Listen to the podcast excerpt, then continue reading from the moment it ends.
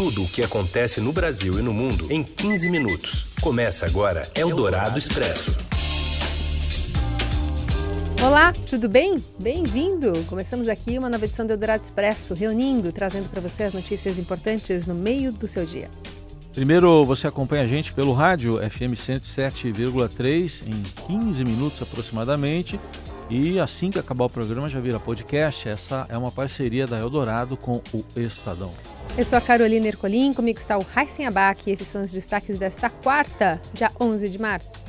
Eldorado Expresso. O governo reduz a projeção de crescimento econômico por causa da crise do coronavírus e do petróleo, que o presidente Jair Bolsonaro chamou de fantasia. O dia ainda é tenso e instável nos mercados e no câmbio, apesar das medidas de estímulo à economia anunciadas na Europa. E ainda uma operação policial contra milicianos no Rio de Janeiro e as complicações de Ronaldinho Gaúcho com a justiça paraguaia. Eldorado Expresso. E saiu a nova projeção do PIB para 2020. As informações com a Anivart. Boa tarde, Carolina. Boa tarde, Boa tarde Heisen. O Ministério da Economia acaba de divulgar a sua nova estimativa para o crescimento da economia brasileira em 2020. Essa projeção é de alta de 2,1% no PIB, menor que os 2,4% projetados até então uma projeção que, apesar de menor, ainda é maior do que aquilo que os analistas do mercado financeiro projetam, que é de um aumento de 1,99%, de acordo com o relatório da pesquisa Focus divulgada pelo Banco Central na última segunda-feira. Essa nova estimativa chega em um momento de grande incerteza sobre a atividade econômica mundial e, em particular, do Brasil, devido ao avanço do coronavírus. O Ministério da Economia, inclusive, colocou que acredita que o coronavírus pode causar um impacto de 0,3% de queda no PIB neste ano. A projeção do Ministério da Economia, no entanto, não considera o choque de petróleo que foi gerado pela guerra comercial entre a Arábia Saudita e Rússia e que gerou uma queda muito grande nos preços do barril desde a última segunda-feira. Há quem acredite que esses novos preços de petróleo podem gerar, inclusive, uma nova revisão é, nas estimativas do crescimento da economia brasileira, já que o petróleo influencia muito na arrecadação de royalties e de impostos no governo. E o dólar volta a subir em relação ao real e a Bolsa de Valores de São Paulo, tem o índice B3 como principal, cai em meio à volatilidade no exterior nesta quarta-feira, que é mais um dia de cautela em relação aos impactos do coronavírus na economia mundial. Hoje o dólar até agora atingiu a máxima de R$ 4,67 após ter fechado em queda ontem, valendo R$ 4,64. E agora no, início da tarde a queda da Bovespa passou de 5% depois de ter subido ontem 7,14%, recuperado as perdas do dia anterior. E a instabilidade ocorreu, está ocorrendo ainda em razão da falta de detalhamento do plano do governo dos Estados Unidos para socorrer a economia. A tendência aqui ainda não acompanhou a alta nas bolsas europeias após medidas de estímulo anunciadas no continente. Por exemplo, o Banco Central da Inglaterra cortou a taxa básica de juros em 0,50 ponto percentual, de 0,75 para 0,25% ao ano. E a chanceler alemã Angela Merkel anunciou que a União Europeia vai investir 25 bilhões de euros para contornar os impactos do coronavírus. A colunista de economia da Rádio Eldorado, Adriana Fernandes, analisa a reação da Europa diante da crise. Ontem, a União Europeia assinou com um fundo de 25 bilhões de euros para a Europa. E nessa manhã, a chanceler alemã, Angela Merkel, acabou de dizer que entre 60% e 70% da população alemã será infectada pela coronavírus. Então, ela, ela disse que quer manter a vida econômica na zona do euro. Então, é uma sinalização do, da, da chanceler muito clara. Bom, lá na Ásia as bolsas voltaram a registrar fortes quedas nesta quarta-feira, antes do anúncio das medidas na Europa, tem a questão do fuso horário, e o petróleo está caindo 3% hoje em relação a ontem. E a queda no preço do petróleo e um PIB menor que o esperado deve levar o governo a anunciar um bloqueio no orçamento. O petróleo mais barato tem impacto direto na receita.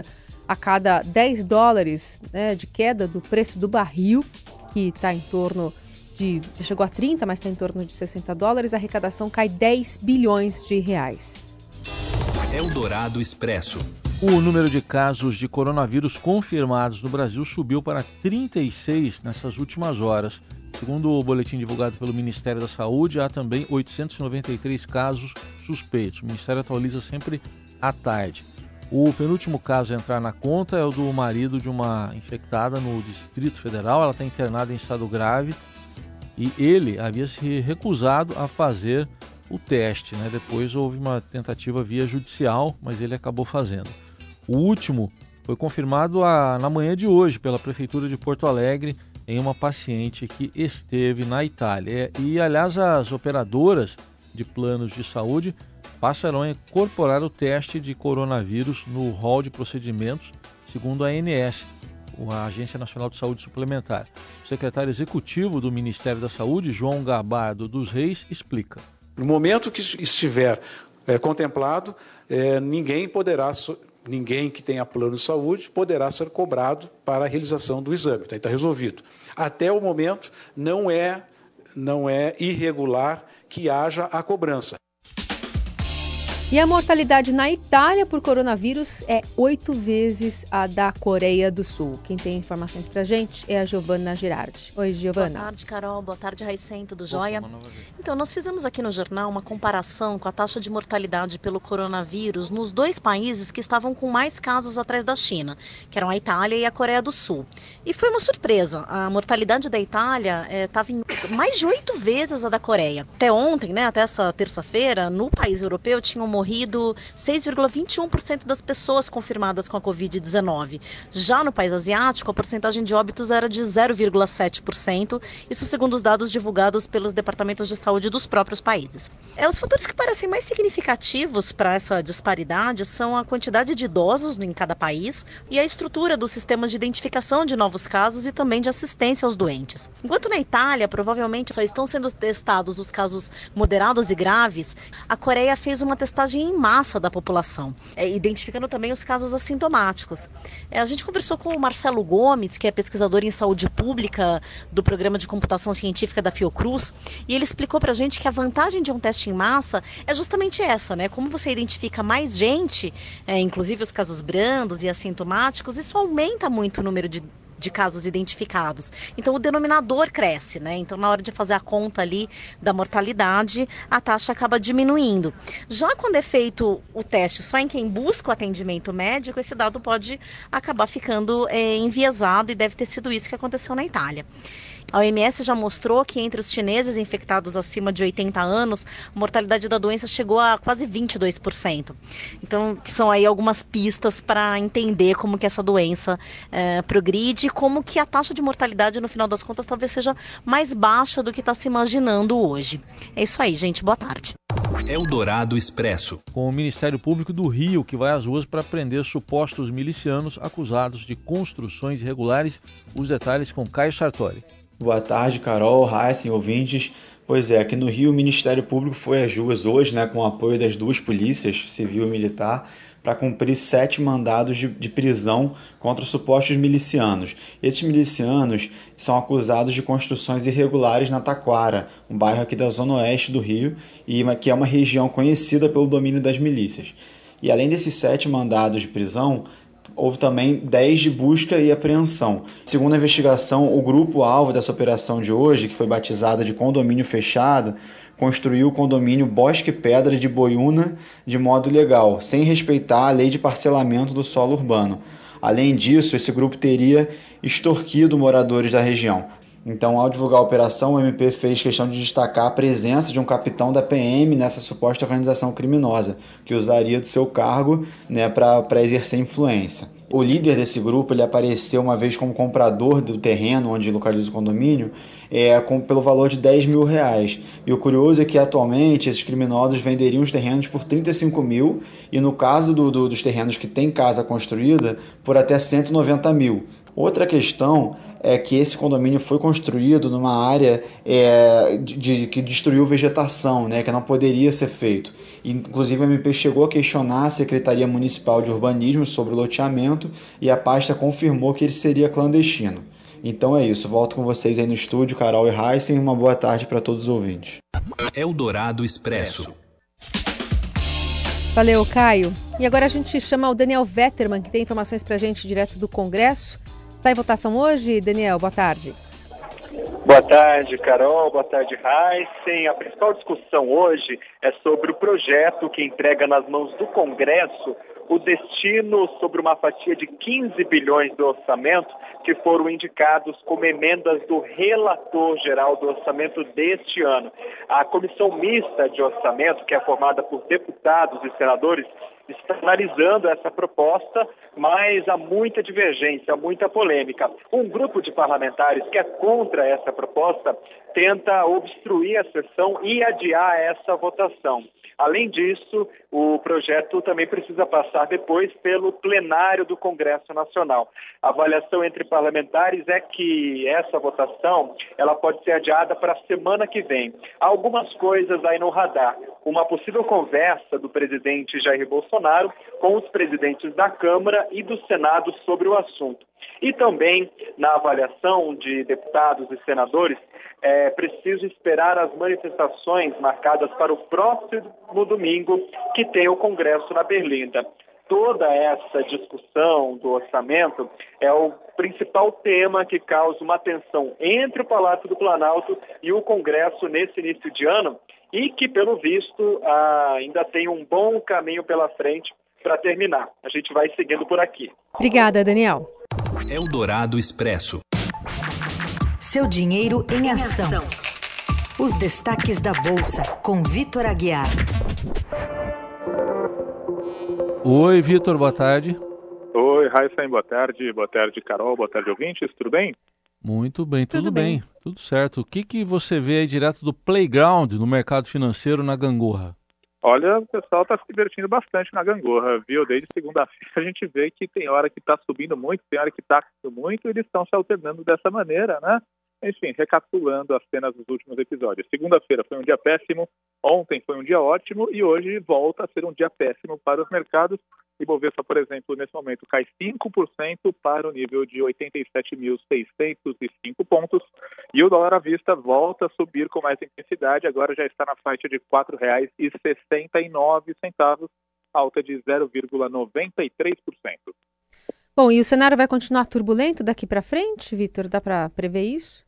Então, né, Carol, a gente vê que esse comportamento aí errático, né, essas oscilações muito intensas, elas ocorrem porque exatamente o cenário ele está assim muito difícil de ser lido, né? A gente tem lá na, na Europa, principalmente, um temor muito grande em relação ao coronavírus. Ninguém sabe exatamente onde isso vai parar, ninguém sabe qual vai ser o, o impacto econômico. E no lado do petróleo, a Arábia Saudita e a Rússia, eles ainda não deram nenhum sinal de que vão chegar no acordo. Então, a guerra de preços da commodity tende a continuar aí, pelo menos no curto prazo. Então, com tantas interrogações no ar, né, às vezes o mercado ele fica muito defensivo, às vezes ele acha que não, talvez não seja tão ruim assim a situação. Né? Ontem, é, muito, muitas pessoas do mercado estavam esperando aí que os bancos centrais, que os governos anunciassem pacotes de estímulo econômico para levantar aí, para blindar as economias do mundo dessa eventual crise, mas uh, essa expectativa não se concretizou, pelo menos até agora, ninguém anunciou nada muito concreto, está só essa expectativa no ar e hoje o tom é mais de frustração mais de cautela. Então, na gangorra, hoje é dia de baixa aqui no playground.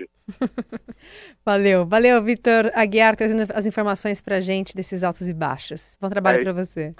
Bom trabalho para todos. Só convidando os ouvintes, seudinheiro.com. Lá a gente vai fazer toda a atualização das oscilações do mercado nesta quarta-feira. Tchau, gente. Até amanhã. Até. Eldorado Expresso. O Ministério Público indicia funcionários que permitiram a entrada de Ronaldinho Gaúcho no Paraguai, onde ele permanece preso. E quem traz os detalhes é o enviado especial do Estadão, Rafael Ramos. Oi, Rafa. Olá, boa tarde. A prisão de Ronaldinho Gaúcho e seu irmão ganha contornos políticos aqui no Paraguai. Depois do ministro da Justiça do Brasil, Sérgio Moro, ligar pedindo explicações sobre o caso, o presidente do Paraguai pediu que as investigações avancem, caia quem cair. Isso porque um assessor do Ministério do Interior aqui do Paraguai já pediu a renúncia do cargo depois de seu nome ser envolvido com a empresária que supostamente faz parte de um amplo esquema de corrupção e falsificação de documentos que envolveu Ronaldinho Gaúcho e também o seu irmão. Nesta quarta-feira, o Ministério Público do Paraguai indiciou quatro funcionários que trabalhavam no aeroporto internacional de Luque, aqui nos arredores de Assunção, que teriam facilitado a entrada de Ronaldinho Gaúcho e seu irmão com passaportes falsos no país. Eldorado Expresso.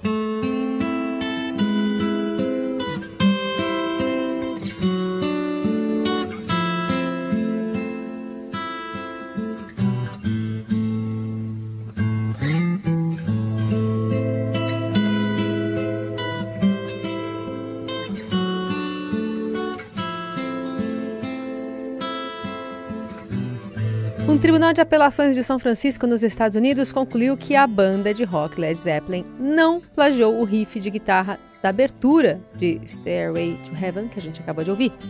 Em uma decisão com nove votos a favor e dois contra, a corte determinou que a música do vocalista Robert Plant e do guitarrista Jimmy Page, de 1971, não plagiou a canção Taurus, escrita pelo guitarrista Randy Wolf, da banda Spirit, quatro anos antes. Wolf, que se apresentava como Randy Califórnia, se afogou em 97, mas era um administrador de seu patrimônio e buscou indenizações que chegariam potencialmente aos milhões de dólares. Na decisão favorável ao Led Zeppelin, a juíza, que votou com a maioria, escreveu que o processo de julgamento e apelação foi uma longa subida pela Stairway to Heaven.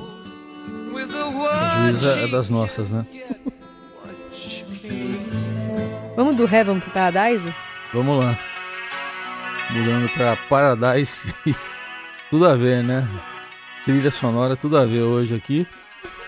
Mas agora para falar de Guns N' Roses, uma das atrações, né, do Coachella, né, um dos maiores festivais anuais de música dos Estados Unidos, na verdade atração aqui do Lollapalooza, mas o Coachella, que é um dos maiores festivais anuais de música dos Estados Unidos, foi adiado e o Stagecoach, que é voltado para a música country, também foi adiado. Mas aqui no Brasil, Lola Palusa foi mantido, vai ocorrer a partir do dia 3 de abril no Autódromo de Interlagos, na Zona Sul de São Paulo, e reúne shows de artistas como o Guns, que a gente está ouvindo aí agora.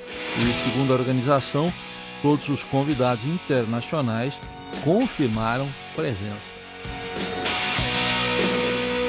E assim a gente termina essa edição do Eldorado Expresso. Amanhã tem mais e claro que você conversa conosco usando a hashtag Eldorado Expresso nas redes sociais. Valeu, boa quarta, tchau. Para o alto e além. Para o alto e além. Você ouviu Eldorado Expresso tudo o que acontece no Brasil e no mundo em 15 minutos.